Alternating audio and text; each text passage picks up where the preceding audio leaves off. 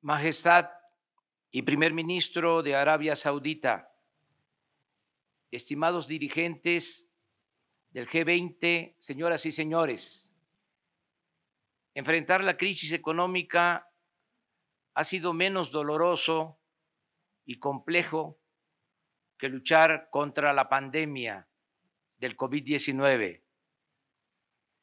A nosotros nos fue útil abandonar las recetas económicas aplicadas durante el periodo neoliberal, empezando por desechar la estrategia de endeudar al pueblo para rescatar a los de arriba.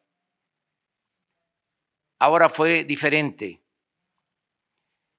Gracias a las medidas de austeridad y al combate a la corrupción, no tuvimos que recurrir a nuevos préstamos y todos los recursos liberados se destinaron de manera directa, sin intermediarios, a la base de la pirámide social. Y de allí fue subiendo hacia la cúpula, es decir, se le dio preferencia a los pobres y a los integrantes de las clases medias. Por eso se adelantaron los pagos en pensiones a adultos mayores y a personas con discapacidad.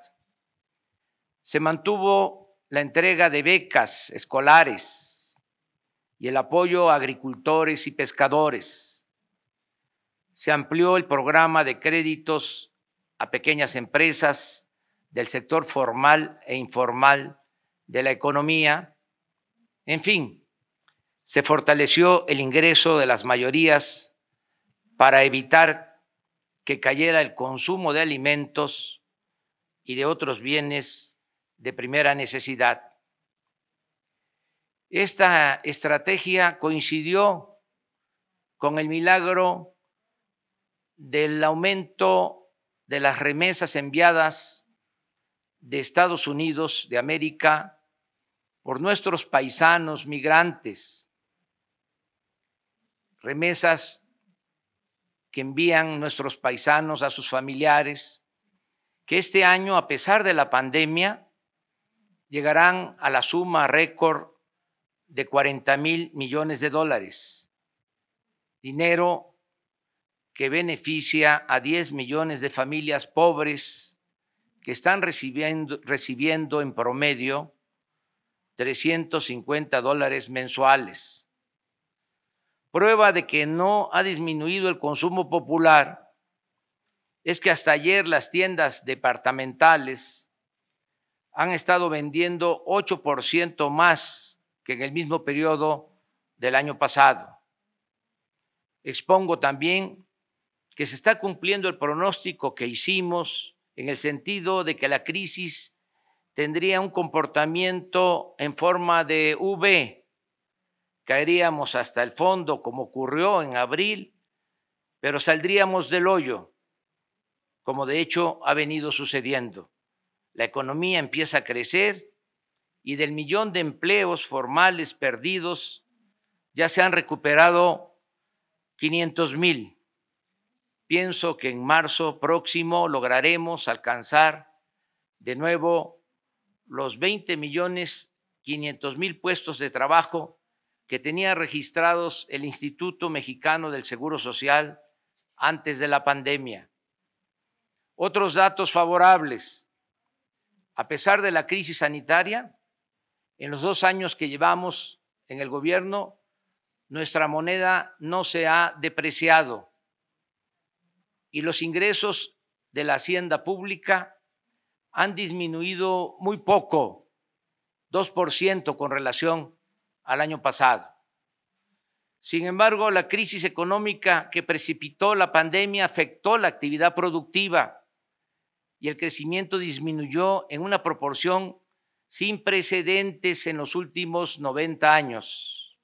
Por ello, aunque no contratamos deuda adicional, la consecuente pérdida de riqueza elevó la deuda pública de nuestro país de 44.8 a 51.1 del Producto Interno Bruto Nacional. Esto mismo ha sucedido en todo el mundo. La deuda creció a partir de la pandemia en un promedio del 20%. Y si no abordamos este asunto desde ahora, en el futuro se va a convertir en otra amenaza para la estabilidad económica y al bienestar social. En lo esencial, nuestra propuesta consiste en lo siguiente. Uno, hacer realidad el compromiso de quitar montos de deuda y del pago de servicio de la deuda a naciones pobres del mundo. Dos, garantizar que los países de ingresos medios puedan tener acceso a créditos con tasas de interés equivalentes a las que están vigentes en países desarrollados. Agradezco a todas, a todos ustedes su atención y estoy seguro que la cooperación y la ayuda mutua permitirá a todas las naciones superar este doloroso periodo.